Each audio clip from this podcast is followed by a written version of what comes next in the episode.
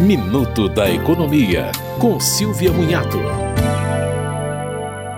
Os alunos da rede pública que fazem parte de famílias inscritas no Cade Único terão direito à internet gratuita. A lei contempla alunos que cursam a partir do terceiro ano do ensino fundamental ou ensino médio, mas o programa está em fase inicial, com a distribuição de 700 mil chips e pacotes de dados. A ideia é beneficiar também as famílias, que poderão acessar serviços do governo digital. O Cade Único pode ser acessado por aplicativo e também está vinculado a programas como Auxílio Brasil, Auxílio Auxílio Gás, Tarifa Social de Energia e Casa Verde Amarela.